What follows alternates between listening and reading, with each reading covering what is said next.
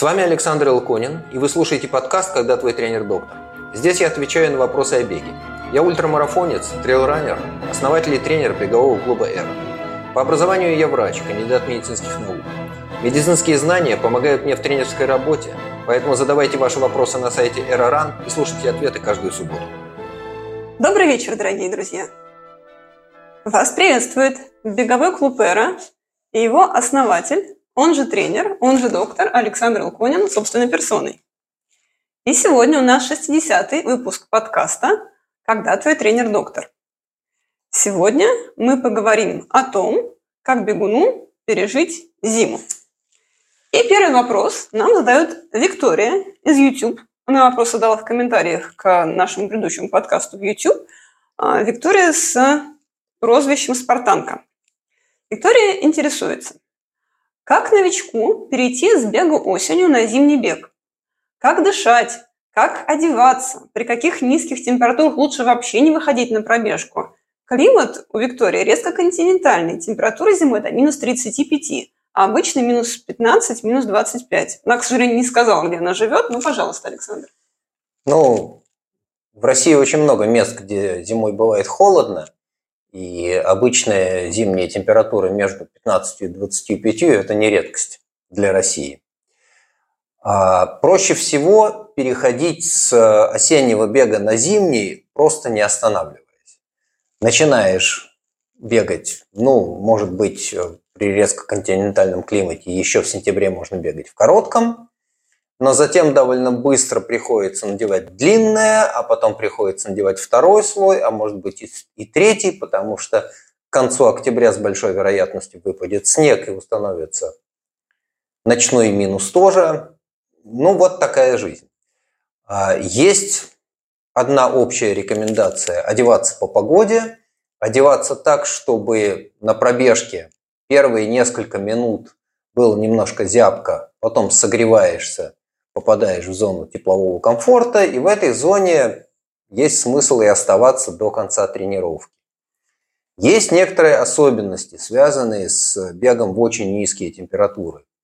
В частности, если на улице очень холодно, ну это очень, конечно, у каждого свое, но обычно ниже 20 градусов, у большинства людей, надо сказать, что и ниже 15, а, интенсивная нагрузка на большом морозе воспринимается тяжело и часто приносит неприятные последствия. С чем это связано? Это связано с тем, что при интенсивной нагрузке неизбежно придется открыть рот и дышать, потому что интенсивная нагрузка с закрытым ртом невозможна, не хватит площади входного отверстия, входного канала для того, чтобы вдыхать через нос. Стало быть, придется вдыхать через открытый рот – а вдыхание очень холодного воздуха через открытый рот – это большой риск получить холодовой ожог верхних дыхательных путей. Это неприятно, это потом проявляется ощущением першения в горле, кашлем, может быть кашель, при котором что-то еще и откашливается. В общем, штука неприятная, поэтому я обычно говорю, что ниже 15 градусов мороза в большинстве случаев интенсивные нагрузки надо переносить в помещение. Либо на беговую дорожку, либо в легкоатлетический манеж. Ну и еще один плюс переноса интенсивных нагрузок в большие холода в помещение. В том, что в помещении можно позволить себе бежать в коротком, с минимумом одежды на теле. Потому что махать руками-ногами с большой амплитудой с большой частотой, когда на тебя надето много слоев одежды, не лучшая затея, неудобно, некомфортно делается. Поэтому зимой бегать можно, одеваясь по погоде, не останавливаясь, продолжая бегать независимо от того, что там на улице творится. Особенность в том, что интенсивные тренировки с большими нагрузками, с нагрузками, которые требуют частого глубокого дыхания и совершенно очевидно с открытым ртом – эти тренировки надо убирать в помещение. Длительные, спокойные, когда можно дышать не очень интенсивно, все равно придется дышать с открытым ртом. Бег с закрытым ртом – это большая редкость, это очень невысокая скорость. И есть большой риск на такой тренировке с очень небольшим темпом ну, замерзнуть. Еще ладно, одеться-то можно, а ноги часто мерзнут. Не хватает интенсивности нагрузки для того, чтобы поддерживать стопы в зоне теплового комфорта на очень большом морозе. Ну, по моему опыту, до 20 градусов более-менее нормально бегается. Согреваешься минут через 10-15. И дальше, ну, работаешь спокойно в зоне теплового комфорта. Это не проблема. Еще из особенностей бега зимой у каждого э, своя тепловая схема тела, и у разных людей мерзнут разные места. Я знаю про себя, что ниже, ну, где-то плюс 6, плюс 8, мне надо надеть что-то на голову, и еще так, чтобы уши были прижаты, потому что уши мерзнут. Знаю людей, которые до минус 5 без головного убора себя прекрасно чувствуют. Так тоже бывает, ничего страшного в этом нету. Тем не менее, в большинстве случаев при отрицательных температурах что-то надо надевать на голову. И э, еще из проблемных мест у многих мерзнут руки, мерзнут ноги. С ногами я не знаю других рецептов, кроме как немножко увеличивать интенсивность нагрузки, поднимать темп для того, чтобы усилилось кровообращение, для того, чтобы поднять температуру Э, крови, которая будет притекать к стопе. В стопе почти нету мышц, которые будут вырабатывать тепло от сокращения. В голени есть, на бедре этих мышц много, а вот на стопе этих мышц почти нету. Поэтому стопа греется за счет притока к ней крови. Увеличивая скорость бега, мы немножко поднимаем температуру крови, которая потечет к стопе, ну и тем самым согреем стопу. А можно пытаться увеличивать толщину слоя одежды на стопе, ну, надеть вторую пару носков с единственной оговоркой, эта вторая пара не должна сдавливать ногу в обуви, потому что сдавив ногу в обуви, мы тем самым ухудшаем кровообращение, и нога будет по-любому мерзнуть. И еще одна проблемная зона, которая есть у многих, мерзнут пальцы, мерзнут кисти рук. Что тут можно делать? Ну, первое и очевидное, что приходит в голову, поменять перчатки на варежки. В варежках все пальцы находятся вместе, они друг друга греют. В перчатках каждый палец изолирован, и возможность согреться в перчатках гораздо меньше. Особенно это касается тех, кто когда-то успел, что называется, прихватить, приморозить пальчики.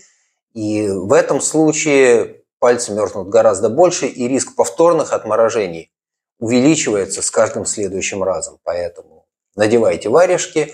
А знавал людей, которые ниже минус 15 бегали прям-таки в меховых рукавицах. Ну, вот помороженные руки. Стало быть, надо их беречь. А так, да, сильно отрицательные температуры не являются препятствием к бегу. Одевайтесь по погоде, добавляйте слои одежды, утепляйте свои проблемные места, Особенно рискованно в большие холода затевать длительные пробежки, когда у вас нет возможности быстро спрятаться, если подымется ветер или если вы попадаете на сильно продуваемое пространство. Холодный ветер – это страшная беда, он очень быстро э, охлаждает. Одеться на пробежку так, чтобы еще была защита от сильного ветра – большая проблема, потому что ну, невозможно в таком состоянии бежать. Ну а так, Зимой люди бегают, я знаю, что бегают и в Якутске, и бегают в Минусинске. Там сильно континентальный климат, резко континентальный климат, и минус 30 – это не самое холодное, с чем там люди сталкиваются. Тем не менее бегают. Как-то ухитряются прикрывать рот и нос, баф надевают, маски какие-то придумывают. Дорогу осилит идущий. Я рад, что вы бегаете не, брося, не бросайте бег зимой, может быть, в какой-то мере можно переключить аэробную нагрузку, переключить модальность нагрузки, встав на лыжи. Надеюсь, что у вас и снег тоже выпадает. Оля?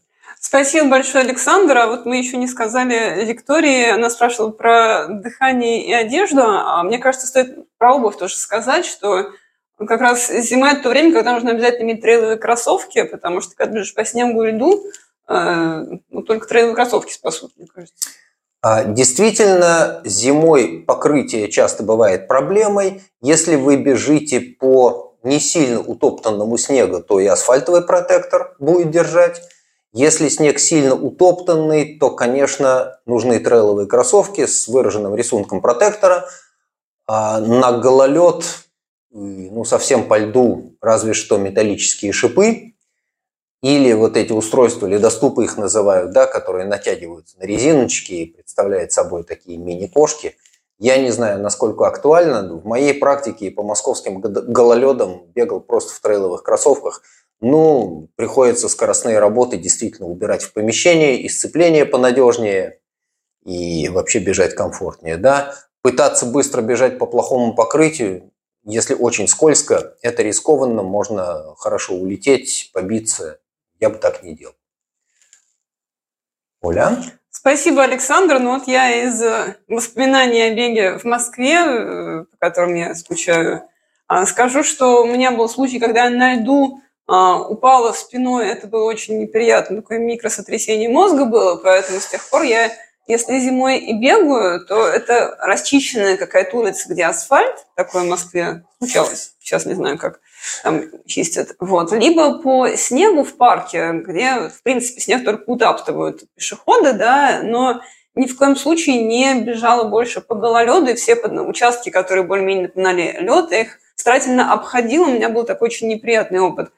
И вторая была проблема, да, это с дыханием, но он, как сказал Александр, опять же, по совету Александра, я надевала что-то такое типа бафа, он такой замерзал, а, но все равно это был способ, чтобы не обжигать легкие. А еще был такой, помните, смешной э, кейс, все шутили насчет того, что жидкость мерзнет в коленях.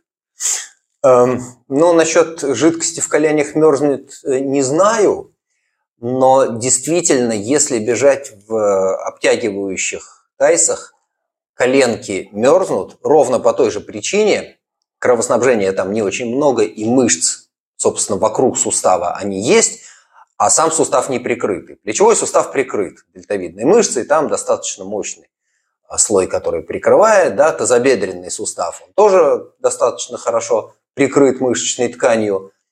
А вот э, коленный сустав, он навстречу ветру, коленная чашечка немножко, конечно, прикрывает, но все равно холодно и противно. И либо увеличивать количество слоев одежды, либо что-то еще придумывать. Идея, что суставная жидкость как-то замерзнет, нет, но э, коленки мерзнут, это неприятно. Я в жизни сталкивался с э, таким локальным отморожением, когда область колена оказалась не прикрытой от сильного встречного ветра при большом морозе. Но там было отморожение с пузырями, с отслоением кожи. Но это было в лыжном походе, поэтому к бегу отношения не имеет. А так вообще, а, да, действительно, утепляя верхний, забудьте о том, что надо утеплить низ. И сильно обтягивающее вниз зимой в большие холода я бы не надевал. Пусть будет небольшое свободное пространство для циркуляции теплого воздуха. Оля? Да, я бы еще девочкам в плане утепления посоветовала такую вещь. Я последние два года э, всегда бегала зимой такой юбки для лыжниц. А, должна как это описать. Ну, в общем, поищите. Юбка для лыжниц. Это юбка из такой стеганого чего-то. Вот она реально юбка, не знаю, там до середины бедра. И вот ты в ней бежишь, и, так сказать, попа прикрыта, и, мне кажется, для девочек это очень полезно. Вот не продувается все, что в тазу. Ну окей, ладно, мальчики в юбках почему-то не бегают, а шорты для лыжников, да, действительно надевали Прецеденты были. Оля? Хорошо, надеюсь, что мы достаточно подробно рассказали начинающему бегуну, как приключиться на бег зимой и успокоили ее. И эта же самая Виктория задает нам второй вопрос, на который уже Александр частично поговорил. А, Виктория слушала наш предыдущий подкаст, где Александр произнес в очередной раз свою любимую мантру. Когда спрашивают, как дышать при беге, он отвечает всегда «открой рот и дыши». И вот Виктория это услышала и с удивлением спрашивает, а разве с открытым ртом надо дышать? Я пытаюсь это делать носом. А как же дышать ртом зимой? Пожалуйста. Точно так же а, открываешь рот и дышишь. Если очень холодно, можно попробовать какой-то тонкий слой эластичной ткани, который будет прикрывать рот и нос, и немножко воздух, который попадает в верхние дыхательные пути, будет по дороге согреваться. Но в любом случае попытка бежать, сохраняя только носовое дыхание, штука не очень перспективная. Можно двигаться очень-очень медленно. Собственно, бег с дыханием через нос – это очень сложно и многим просто недоступно. Ну, не получается. Если речь идет все-таки о беговых тренировках, о беге в разговорном темпе, придется открыть рот и дышать. Ну, просто потому, что площадь трубки, через которую воздух будет проходить, ограничена сечением ноздрей, и недостаточно площади этой трубки для того, чтобы нормально дышать. Человек устроен так, что на бегу он дышит через открытый рот. Носовое дыхание добавляется к движению воздуха через открытый рот, но без открытого рта дышать трудно, поэтому я бы даже не пробовал пытаться. Если не получается дышать через открытый рот, значит просто на улице слишком холодно для беговой тренировки. Уходите в зал, уходите на беговую дорожку, в легкоатлетический манеж, придумывайте что-то еще. Оля?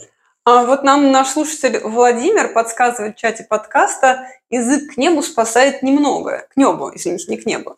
А, и я вспоминаю, что я тоже пробовала такой лайфхак, и мне кажется, это работает. Ну, люди придумывают какие-то фокусы, да, прижать язык к небу, потому что в языке очень много кровеносных сосудов, и он теплый, и воздух, обтекая этот самый теплый язык, будет немножко а, согреваться перед входом в верхние дыхательные пути, правда, при этом будет стынуть язык. Да?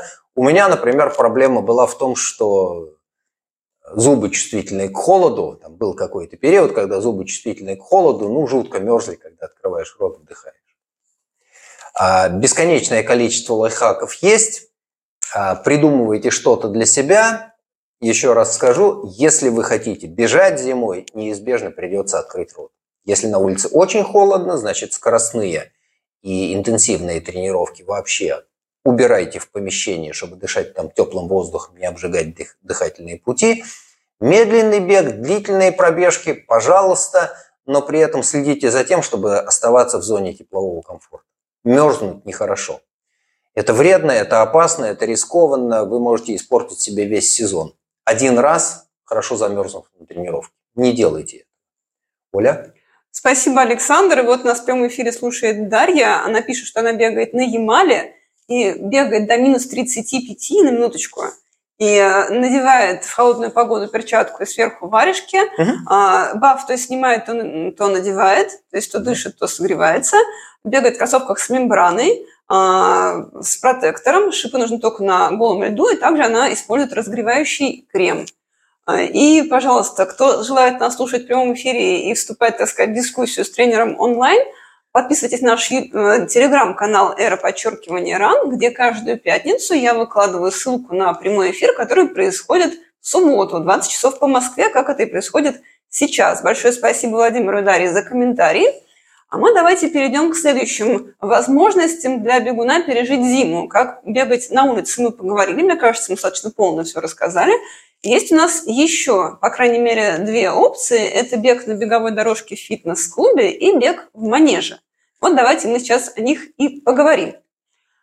А, наш слушатель Никита очень интересно задает вопрос. Есть мнение, что когда бегаешь по беговой дорожке, глаза передают мозгу, что ты стоишь на одном месте, не передвигаешься в пространстве. В то же время сигнал от мышц в ногах передает в голове, что ты бежишь. Вот от этого в мозгу идет замешательство. То ли ты бежишь, то ли ты стоишь. Знаю, что спортсмены высокого уровня перед дорожкой ставят монитор, по которому у бегунов показывается бег от первого лица, а у велосипедистов велогонка от первого лица. Вопрос. Что говорят исследования по этому поводу? Хуже ли такие кардиотренировки? Как они влияют на организм? Час бега на беговой дорожке, час бега по манежу. Сильна ли разница? И есть ли разница ставить монитор с гонкой перед дорожкой или бежать, смотря в стену или в окно? Пожалуйста, Александр. А, спасибо, интересный вопрос. А, да, действительно. А, люди, живущие в больших городах, ну, в миллионниках, особенно это касается Москвы и Питера, время от времени могут наблюдать, сейчас, наверное, в меньшей степени, а я помню это по своему детству и по своей юности, можно было наблюдать забавную картинку взрослого человека, который первый раз в жизни встает на эскалатор метро. Это ровно та самая история. Когда тебе нужно шагнуть вперед, и ты оказываешься в движении, при том, что ноги стоят на месте. Или наоборот, сходя с эскалатора, нужно сделать несколько шагов и продолжать движение, сохраняя эту скорость, которую тебе эскалатор задал. Человек, который делает это первый раз в жизни, это иногда у детей видно, да? Проходит какое-то время, прежде чем научишься. Неизбежно. Примерно такая же история на беговой дорожке. Действительно, глаза передают мозгу, что ты стоишь на месте, а ногами надо перебирать. И наоборот, ты двигаешь ногами, а глаза, зрительного подтверждения этому движению нет. Проходит какое-то время, прежде чем приспосабливаешься. Я не могу сказать, что это время большое. Несколько раз войти, сойти на эскалатор достаточно.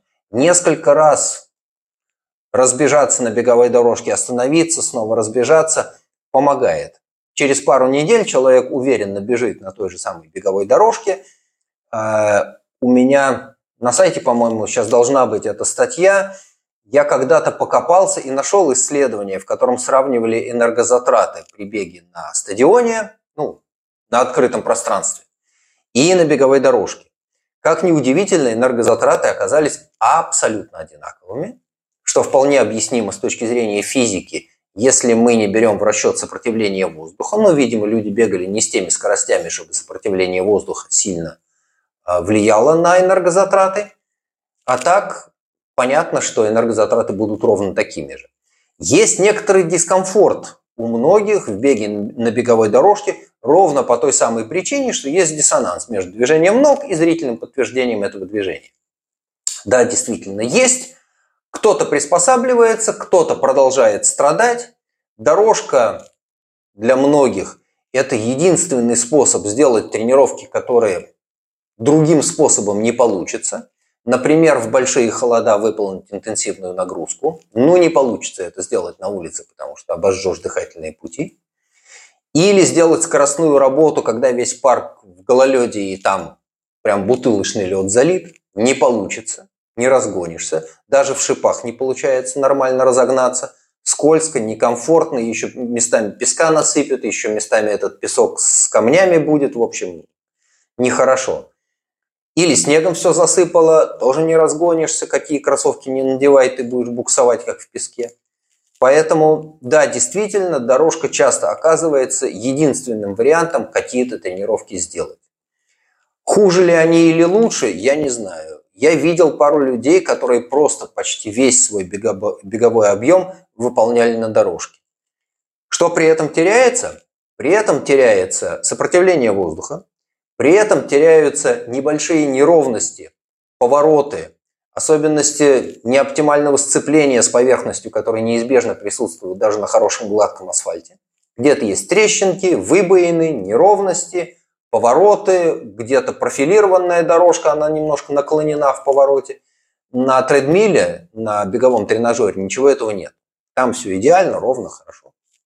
Зато тредмил позволяет сделать наклон, которого в большом городе может ну, попробуйте, например, в условиях Москвы набрать тысячу метров.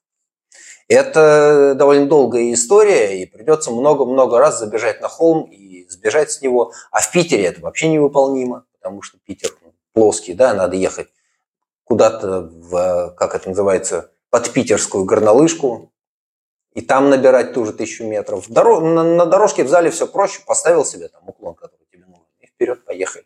И этим уклоном можно поиграть покруче, поменьше, нормально. Тут есть свои особенности. А идея поставить перед лицом монитор, я видел даже человека, который прилаживал ноутбук с какой-то картинкой, кино смотрел. Я в свое время бегал в клубе в Лужниках. А, ну, там очень удобно висел телевизор, я помню, что там крутили какие-то идиотские сериалы. Ну, вот я их тогда насмотрелся, потому что у меня был период, когда два раза в неделю приходилось бегать на дорожке. Зимний сезон, какие-то работы надо делать. Ну, вот, значит, бежишь, молотишь эти 800-метровые интервалы и смотришь каких-нибудь Ворониных, не знаю. Ну, да, неизбежное зло, не любил это, ощущение тюрьмы есть. А когда была возможность, просто смотрел в окно, даже если за окном темнота, огоньки какие-то, машины проезжают. Но это лучше, чем пялиться в телевизор. А так, кому что больше нравится. Некоторые действительно ставят картинку, типа от первого лица. А, я не знаю, лучше это или хуже, но тоже какое-то развлечение. некоторые э, дорожки спроектированы таким образом, что они эту самую картинку у себя изображают. Так тоже есть. Оля? Спасибо большое, Александр. И Александр уже упомянул о статье, где лучше бегать на улице или на беговой дорожке. Она есть на нашем сайте era.ran, действительно, в разделе статьи. И там же есть еще две статьи Александра. Одна называется «Как не завалить, если замерз на тренировке», а вторая «N причин попробовать бег зимой». И ссылки на все эти три статьи я размещу в описании нашего подкаста. На всех подкаст-платформах это может быть э, Google подкасты, Яндекс Музыка, Apple подкасты, Spotify, CastBox. Все ссылки есть на нашем сайте era.ran. И, конечно же, в описании нашего видео в YouTube и в первом комментарии к нашему видео в YouTube, нашем YouTube-канале era подчеркивание run, на который мы всех призываем подписываться. Хорошо. И давайте мы продолжим говорить про беговую дорожку. Наш слушатель Павел задает не менее интересный вопрос. Можно ли бегать на беговой дорожке без обуви? В инструкции и в интернете запрещают, но толком объяснить не могут почему. Пожалуйста, Александр. А если бы я был производителем беговых дорожек, я бы тоже в инструкции написал, что босиком бегать нельзя. Почему? А потому что это безопасно. В смысле, бежать в обуви безопасно, а что случится с человеком, который захочет бежать босиком, я не знаю. Я должен честно сознаться, я несколько раз бегал по беговой дорожке без обуви. Снимал обувь, снимал носки, ну, бежал босиком. А, ничего особенного страшного не происходит. А, дорожка шершавая, можно натереть ноги, ну, стереть, если стопа не адаптирована, если кожа подошвы не адаптирована к поверхности. Ничего страшного не происходит, но на месте производителей я бы тоже писал, что бегать можно только в обуви. Диктуется это соображениями безопасности, потому что если какой-нибудь особо творчески одаренный человек побежит босиком, сотрет себе ноги в хлам и в кровь, а потом подаст судебный иск, что производитель не предусмотрел и не сделал свое устройство достаточно, как это по-английски называется, foolproof, дуракоустойчивым, да, так можно и отсудить. Поэтому производитель идет своим путем, у него, что называется, своя правда. Да? Пишут в инструкции к микроволновой печи, что не надо там сушить волосы. И кошек. И кошек. Точно так же пишут в инструкции к беговой дорожке, что детей без присмотра туда не пущать, на четвереньках не ползать и босиком не бегать. Нормально. У них своя правда, и я в этом плане их вполне поддерживаю. Оля? Спасибо большое, Александр. Ну, если бы я рассматривала безопасность, безопасность беговой дорожки и бег босиком, я бы сказала скорее, что поскольку она электрическая, да, то именно с точки зрения того, чтобы не столкнуться с электрическим сигналом на босые ноги, я бы сказала всем бегать в обуви. Ну, не, не, не знаю, там двигатель достаточно далеко от полотна дорожки спрятан, и получить какой-то электрический ток на полотне, это надо очень постараться, я сильно сомневаюсь, что такое ну, физически возможно. Вопрос нам задает Дара. Она задала его после нашего выпуска на тему, как спорт влияет на мозг. И я ссылку на этот выпуск тоже размещу в описании нашего подкаста. И Дара, послушав тот выпуск, спрашивает, а есть ли различия во влиянии на мозг бега на дорожке и бега на улице? Пожалуйста, Александр. Классный вопрос. Э, остается теперь понять, каким образом эти различия можно выявить. Вот э, когда э, выясняли, каким образом бег вообще влияет на мозг, я представляю себе, что делал. Сначала это были эксперименты на животных, на крысах, которых засовывали в беговое колесо, и они, значит, в этом беговом колесе либо их туда загружали, что называется, насильственно, не спрашивая желания крысы, то ли им это беговое колесо ставили в клетку, и у них была возможность бегать, если им этого хотелось. А, такие эксперименты были, ну а потом, значит, эту крысу можно пустить в дело, нарезать ее мозг тонкими слоями и посмотреть под микроскопом, что там происходит, или провести гистохимический анализ, проверить, какая там биохимия и как она поменялась. Или дождаться, пока эта крыса принесет потомство, и сравнить потомство этой крысы с, той, с потомством той крысы, которая не бегала, там, как они быстрее растут, не растут, какая у них выживаемость, не знаю. Кучу всего можно придумать. Что делать с людьми? Каким образом пытаться ответить на этот вопрос? Я себе представляю сложно.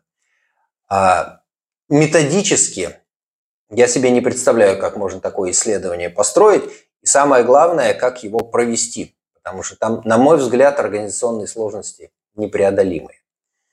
Можно как-то пофантазировать. Мы уже говорили о том, что бег на дорожке – это некоторая диссоциация между тем, что делают ноги, а ноги двигаются, перемещаются, изображают беговой шаг, да, ну, собственно, бежи. А зрительного подтверждения этому движению нет. Может быть, такая диссоциация между картинкой перед глазами и движением ног дает некий тренирующий эффект. Я не знаю, я не уверен, что он существует, но интересный опыт есть. Да, вот можно научиться входить на эскалатор и сходить с него, не падая при этом. Можно научиться бегать на дорожке. Можно научиться ходить на эллиптическом тренажере, не держась руками. Работаючи в тренажерном зале, я, ну, некоторое время этому посвящал. Я своих подопечных ставил на эллипс, несколько шагов или там какое-то время пошагать, держась руками, а потом отпусти руки. Отпусти руки и научись держать равновесие на этой неустойчивой опоре. Ну, потому что опора неустойчивая. Ты давишь на платформу эллиптического тренажера ногой, она немножко поддается, ты шагаешь, она двигается по какой-то своей траектории. Нога при этом тоже двигается, и другой ногой надо двигать синхронно в другом направлении, там сложная траектория этого движения – в общем, очень забавно. Это нагрузка на координационный центр. Это в какой-то мере учит человека поддерживать равновесие на неустойчивой опоре. На беговой дорожке такого разительного эффекта нету. Тем не менее, ну, навык входить на эскалатор и сходить с него может быть как-то пригодится, может быть как-то пригодится навык двигаться на беговой дорожке с такой диссоциацией между зрительным подтверждением и шевелением ног. Может быть. Оля? Большое спасибо, Александр. А если нашим слушателям нравится то, что мы сейчас рассказываем, если вам интересно узнавать о том, как бегуну пережить зиму, либо бегая на улице, либо в тренажерном зале, либо сейчас мы поговорим о том, как бегать в манеже, то, пожалуйста, ставьте лайки этому выпуску на всех подкаст-платформах, а также на нашем YouTube-канале «Эра подчеркивания ран», и подписывайтесь на наш подкаст везде, где вы нас слушаете. В YouTube-канале «Эра подчеркивания РАН» и в подкасте «Когда твой тренер-доктор», который существует на всех подкаст-платформах, какие есть. Теперь и Spotify тоже. Ну и в Apple, в Google, в Яндексе, везде, где хотите. Хорошо, и мы продолжаем. И давайте все-таки ответим на вопрос про бег в манеже. Наш слушатель Александр спрашивает, Почему в конце тренировки в манеже босиком бежится быстрее? Бегая в манеже, в конце тренировки бегу два круга босиком, как рекомендовал тренер. Секрет – тренер Александр Луконин. Стабильно замечаю, что бегу быстрее обычного в зоне рекавери. Обычная трусца в пульсе рекавери по 6.00, 6 минут на километр. А босиком с тем же усилием и пульсом а, рекавери по 5.30. Значит ли это, что кроссовки гасят часть толчка стопой? Пожалуйста, Александр. Ну, действительно, да, потому что активная часть нашего опорно-двигательного аппарата, мышцы и сухожилия передают усилия на кости. Кость выполняет функцию рычага. Ты толкаешься, тебя двигает этот толчок вперед. Если между стопой и опорой есть какая-то прокладка, в виде подметки, какую-то часть энергии эта прокладка на себя возьмет. Она немножко будет гасить толчок стопой. Другое дело, что если бежишь босиком, то та же босая нога должна выполнить функцию амортизации без прокладки. И бег босиком предъявляет немножко большие требования к мышцам и пассивному компоненту опорно-двигательного аппарата, потому что нужно гасить пиковые усилия на амортизации. С другой стороны, толчок передается на опору без всякой прокладки. Мы не говорим сейчас о кроссовках с встроенной этой самой карбоновой пластиной, с пружиной, которая немножко по-другому распределяет усилия, немножко добавляя мощности толчка. Мы говорим о обычных кроссовках, у которых подметка выполняет главным образом функцию амортизации. Но она амортизирует на приземлении, и она же амортизирует на отталкивании. Какую-то часть энергии она на себя забирает, гасит. Может быть, это объяснение того, что босиком ты бежишь немножко быстрее. Хотя 5.36 и 6 ровно – это сильно большая разница. Да? Я бы на а, амортизирующие свойства подметки больше, не знаю, 5, может быть, 10 секунд на километр не давал. Я бы думал о том, что э, бег босиком немножечко, как бы это сказать, оптимизирует технику. Потому что бежать босиком, шлепая стопой, или хуже того, бухая пяткой, физически невозможно. Тело этому сопротивляется, даже если попытаться это сделать намеренно, очень быстро переключаешься на постановку стопы на переднюю часть невозможно сделать по-другому. Я бы думал о том, что бег босиком неизбежно, неосознанно вызывает такую оптимизацию техники. С другой стороны, если бежишь со скоростью 5.30 в восстановительном режиме, как заминку, я бы подумал о том, чтобы найти себе кого-то, кто бежит по 6, прицепиться к этому кому-то, и чесать с ним языком или с ней, потому что по 5.30 восстановление – это не совсем то, чего я бы ожидал ну, вот, от конкретного человека, который задал вопрос. Я знаю, кто это. На мой взгляд, э, восстановительное после тренировки в манеже по 5.30 – это перебор. Я знаю, что почти любой человек привыкает бегать в своем комфортном темпе. И этот комфортный темп, как правило, оказывается больше, чем темп разминки и заминки. Поэтому на разминке и заминке, особенно на заминке, часто приходится себя тормозить. Раскатываешься, понимаешь, что начал немножечко дышать, притормози. Найди кого-то, за кого зацепишься и кого не будешь обгонять. Ну, либо там сзади в 10 шагах постоять, либо встать рядом поболтать, либо еще чего-то себе придумать. Но разгоняться на заминках не надо, это нехорошая затея, потому что заминка – это та часть тренировки, которая требует очень низкой интенсивной нагрузки. Так что 5.30 давайте забудем. Оля? Спасибо большое, Александр. И насчет разговорного темпа, как мы уже не раз говорили, это темп, в котором Александр проводит э, в Хайфе совместные пробежки и прогулки, которые у нас, в общем-то, вырождаются в разговорный клуб скорее, чем в некую спортивную функцию. И вот нас уже на последних тренировках к нам присоединяются люди, которые вообще по-русски не говорят, а говорят на иврите, и поэтому у нас получается такой разговорный клуб на выходе. Да. И если кто-то желает присоединяться к нашим прогулкам и пробежкам в Хайфе, то, пожалуйста, у нас есть а, группа Ранхайфа. Если кто-то хочет тренироваться с Александром серьезным образом, не только болтать, то это также можно делать в Хайфе, где он тренирует бегунов э, групповым образом или один на один.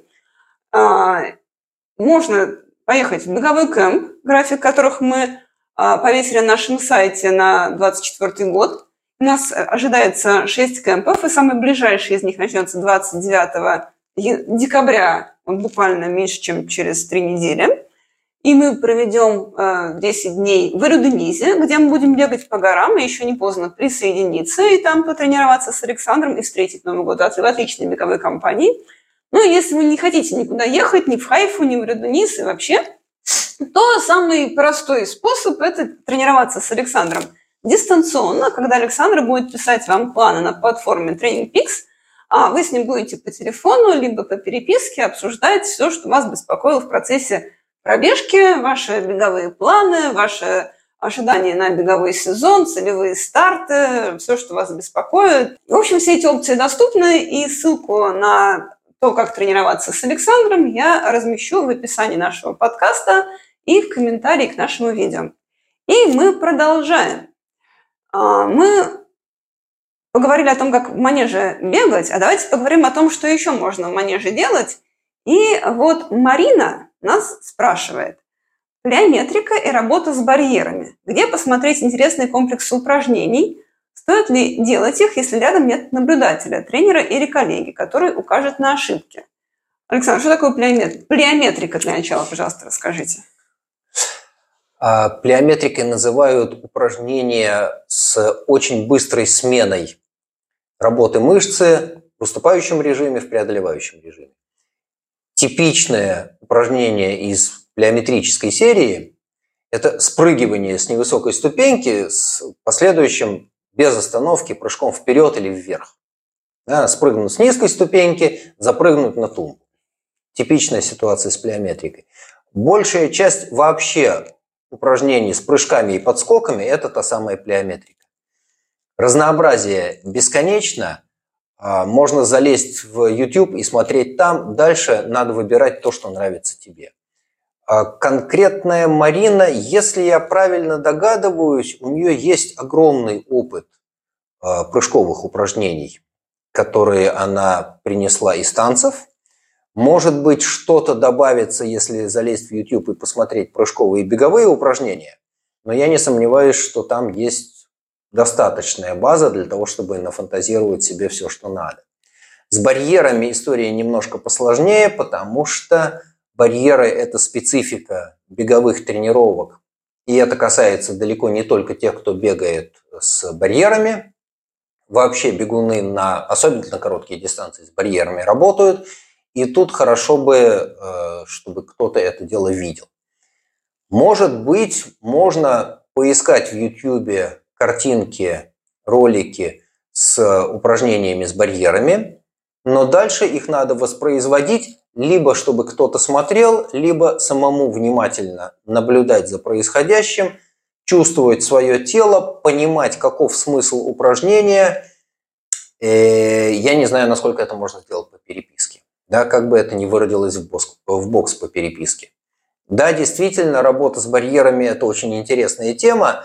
Мы этим занимаемся мало, потому что мало э, бегаем короткие дистанции, не работаем со спринтерами, уж совсем не трогаем барьерный бег, бег с препятствиями. Те препятствия, которые встречаются у нас на трейле, не требуют специальной барьерной техники. Поэтому может быть, а, поискать кого-то, кто с барьерами работает, и с ними повозиться, да? Ну, может быть. Я не уверен, что я смогу об этом рассказать больше. Оля?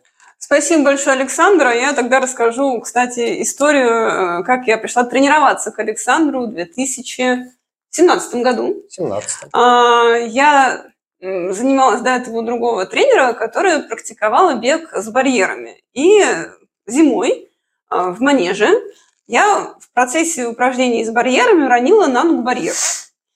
И как это бывает, когда э, ты уронил что-то на ногу, ты потом начинаешь больше давать нагрузку на здоровую ногу. И не знаю, барьер уронила в январе, а бостонский марафон был в середине апреля. И вот с января до апреля у меня сильно стала болеть другая здоровая нога, потому что я всю нагрузку перенесла на нее. Не то, чтобы сознательно, автоматически так делало тело. В итоге бостонский марафон пробежал для меня очень медленно, за 3.45. И тогда меня э, уже двое текущих учеников Александра сказали, Оля, иди вот к товарищу Илконину, потому что он тренер и доктор, он тебе все поправит, ногу вылечит, и мозг тоже. И так я сделала.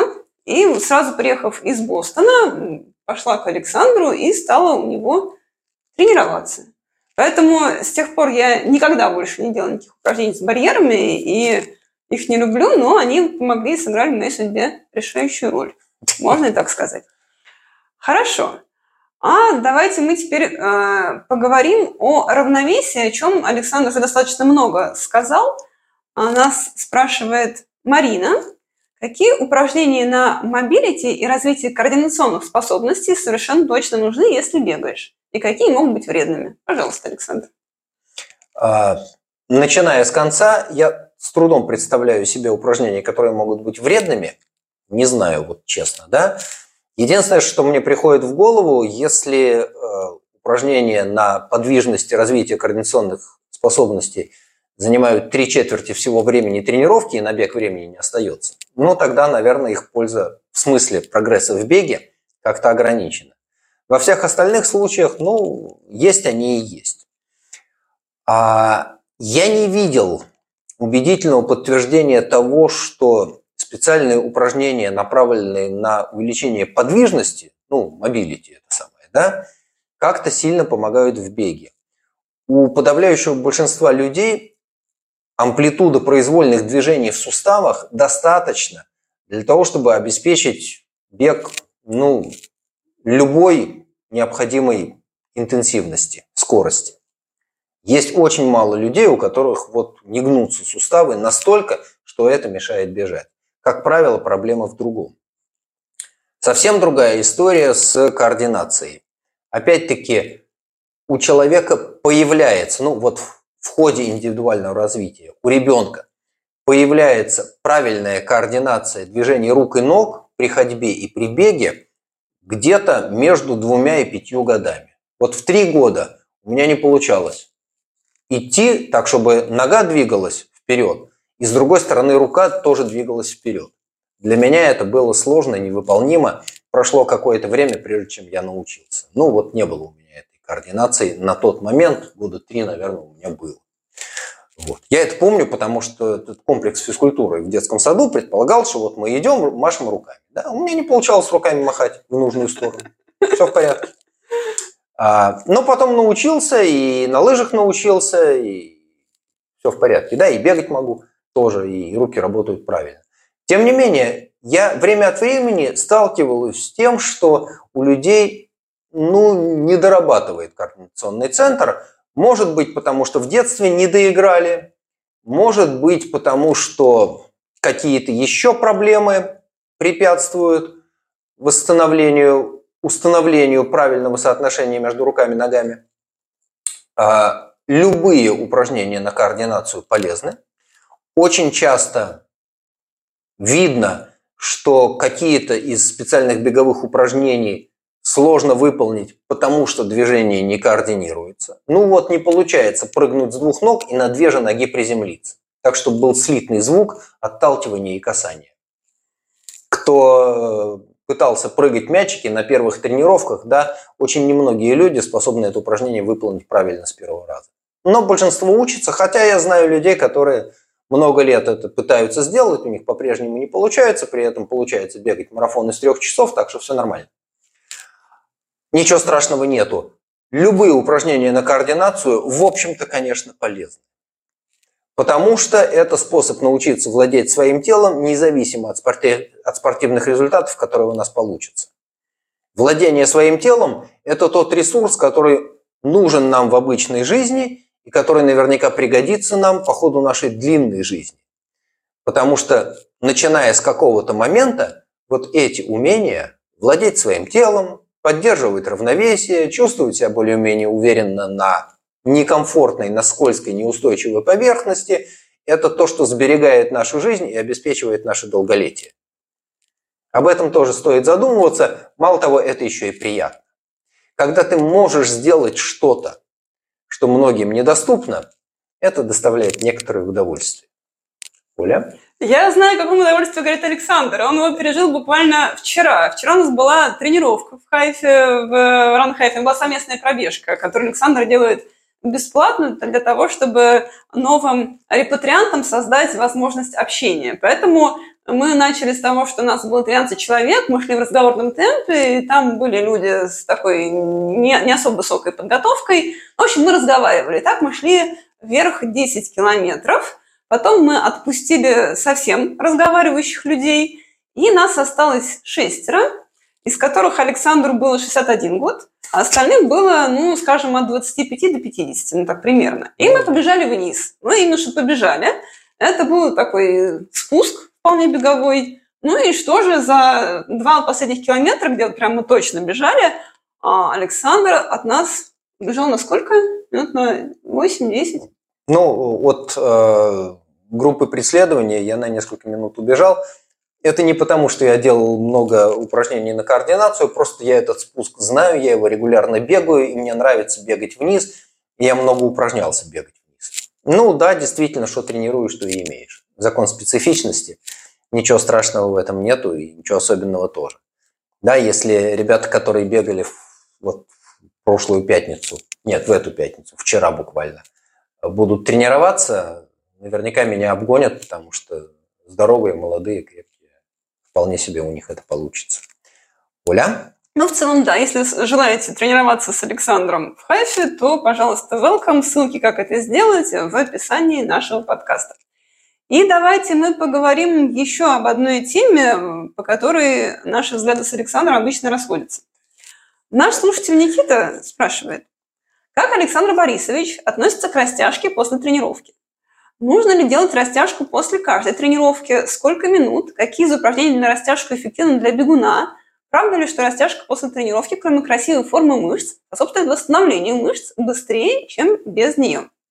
В чем разница между короткими и длинными мышцами? Из своего опыта в спорте, а мы знаем, что Никита у нас биатлонист, помню, что после каждой тренировки у нас была растяжка.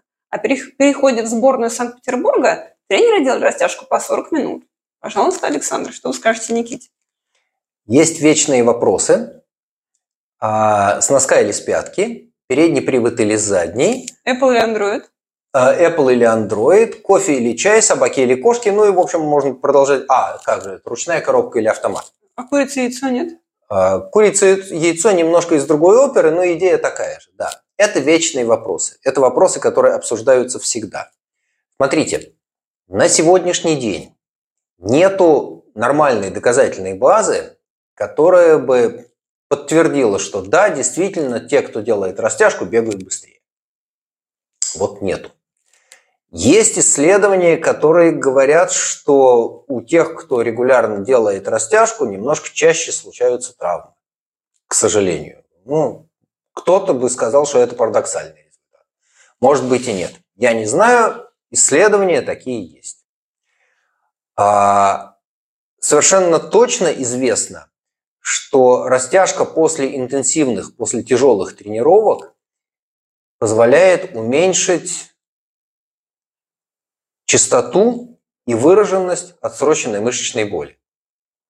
Это никак не влияет на скорость на соревновании, а вот боль после тренировки может сделаться меньше. В этом смысле растяжка полезна. А сколько минут ее делать, какие упражнения нужно делать, какие не нужно, я не берусь сказать, тем более в удаленном режиме, потому что вот здесь очень большая роль индивидуальных особенностей. Кому-то это надо, кто-то без растяжки на завтра чувствует себя совершенно деревянным, не то что бегать, ходить не может, встать и сесть трудно. Кто-то себя прекрасно чувствует без всех этих глупостей – и говорит, а зачем мне эта растяжка, что она мне добавляет? А один из э, наших с Олей общих знакомых, который тренировался много лет с нами, говорил, о чем мы тут сейчас тянем? Время тянем. Действительно, это так, и 40 минут растяжки, на мой взгляд, это очень много. Если речь идет о гимнастике, э, танцах, акробатике, балете, там 40 минут растяжки, я понимаю, делать зачем. Потому что там растяжка нужна, потому что основное упражнение требует очень большой амплитуды произвольных движений в суставах. Потому что без специальных занятий на шпагат не сядешь, ногу высоко не задерешь. И в этом смысле, да, действительно, упражнения на растяжку нужны, потому что это неизбежно, это необходимо для основного упражнения. Что касается видов спорта на выносливость, там растяжка – это приятное или неприятное дополнение к основной нагрузке. Если тренер понимает, что у него по расписанию еще 40 минут и их чем-то надо занять, ну вот давайте сделаем упражнение на растяжку. Интенсивность нагрузки почти никакая, а силового компонента нету, на выносливость не влияет. Если не слишком увлекаться, вреда не будет, план выполнен. Двухчасовая тренировка, двухчасовая. Час двадцать там бегали какие-то упражнения, гоняли, 40 минут отдали растяжки. Все довольны. Тоже нормальный вариант, ничего плохого в этом нету, если ходить к растяжке без фанатизма. Если не сажать каждого из, не знаю, там, лыжников, бегунов на шпагат. Это не всегда бывает безопасно. Если кто э, знает, как сажают на шпагат девочек, которые пришли в танцы, в балет, в гимнастику, может себе представить, о чем идет речь. Это не всегда делается гуманным и педагогическим способом, их просто сажают немножко насильственно. А иногда при помощи старших товарищей такая форма дедовщины, да, а давайте новеньких посадим на шпагат. А я с этим тоже сталкивался, но просто видел, да, как это происходит в гимнастике. Поэтому, да, действительно, растяжка есть. Чтобы она как-то делала красивую форму мышц, я никогда не видел и не слышал. А, разница между длинными и короткими мышцами, если мы говорим об одной и той же мышце, да, у кого-то мышечное брюшко длинное, а сухожилие покороче, у кого-то наоборот длинное сухожилие и короткое мышечное брюшко. А, это индивидуальное различие часто бывает видно на икроножных мышцах. У кого-то прям вот большая мощная икра, но она коротенькая. И дальше тянется длинное, длинное, узкое сухожилие. А у кого-то, наоборот, размазанное длинное брюшко – это вещь, которая задается генетически. Это подарок, который папа с мамой на день рождения сделали. Поменять форму мышцы в этом смысле невозможно. Она такая, какая она есть. Тянуть ее, не тянуть – ну, дело каждого. Кому-то это нравится. Есть люди, которые чувствуют себя некомфортно, если после тренировки у нас не случилось там хоть какое-то время растяжки. А, у меня есть иногда ощущение, что вот надо потянуться. Я знаю, что если я после этой тренировки не потянусь, завтра мышцы будут об этом напоминать, это некомфортно. Окей, я потянусь. Так, как мне это подсказывает мой собственный опыт, мои собственные ощущения. Передавать это всем другим и говорить, что делайте точно так, как делаю я, и будет вам счастье, я не уверен, что это правильно. В этом смысле каждый копит собственный опыт и понимает, вот я делал растяжку, мне стало лучше, или я делал растяжку, мне стало хуже. Нету одного ответа. Кому-то помогает, кому-то нет. Это примерно та же история, что с э, массажем, тейпами и всеми прочими практиками, которые не имеют внятной доказательной базы, очень хорошо помогают тем, кто в это верит, совсем не помогает помам неверующим типа меня, Поэтому делайте так, как вам нравится. Фактов, к сожалению, не хватает. Когда фактов не хватает, остается опираться на собственный опыт, который не подтвержден нормальной статистикой. Ну, за неимением лучшего будем пользоваться тем, что есть. Оля? Ну, как я сказала, по этому вопросу мы с Александром расходимся в корне, когда у нас случаются в ФАФе групповые тренировки, я каждый раз говорю всем участникам этой тренировки поперек тренера, что давайте, товарищи, растягиваться. А Александр так очень скептически к этому относится, но при этом а, у нас был опыт, когда я пробежала, помнится, марафон в Амстердаме, и у меня там очередное что-то заболело. Александр лично меня ставил в правильную позу растяжки, как растягивать всю заднюю поверхность а, ноги, положив ногу на стол, да, и перпендикулярно вытянуть ноге таз, и, значит, задняя нога стоит прямая, и ты наклоняешься к передней ноге как можешь. И это очень помогло реально помогло. И на глазах Александра моя нога зажила. Ну, именно поэтому я говорю, что некоторым помогает. Но это не значит, что помогает всем. Именно поэтому я призываю опираться на собственные ощущения и собственный опыт. Не пытаться механистически скопировать то, что помогло кому-то другому. Оля? Хорошо, спасибо большое, Александр. А мы уже час в эфире. А, чат нашего подкаста обсуждает, кому помогает тейп, а кому растяжка. А вот Сергею помогает тейп на лице, согласна. И кто же сегодня получит у нас эробандану? У нас бывает оранжевая, белая или черная. Черная, как сейчас у нас с Александром. Кто же тот счастливчик, который задал самый интересный вопрос? И приз за самый интересный вопрос уходит вместо с резко континентальным климатом, к Виктории, которая с ником Спартанка задала этот вопрос в YouTube. Мои поздравления. И э, Ольга расскажет о том, каким образом можно связаться и что нужно сделать для того, чтобы приз добрался до того, кто этот приз заслужил. Предварительно, конечно, надо будет сказать, какого цвета бандана больше нравится. Оля? Спасибо большое, Александр. Да, я прошу Викторию со мной связаться любым возможным образом. На нашей страни... странице контакта на сайте era.ran есть все способы со мной связаться. Хорошо, спасибо всем, кто нас слушал в прямом эфире. Спасибо всем, кто задал вопросы. Спасибо Александру. Всем спасибо. Удачи вам.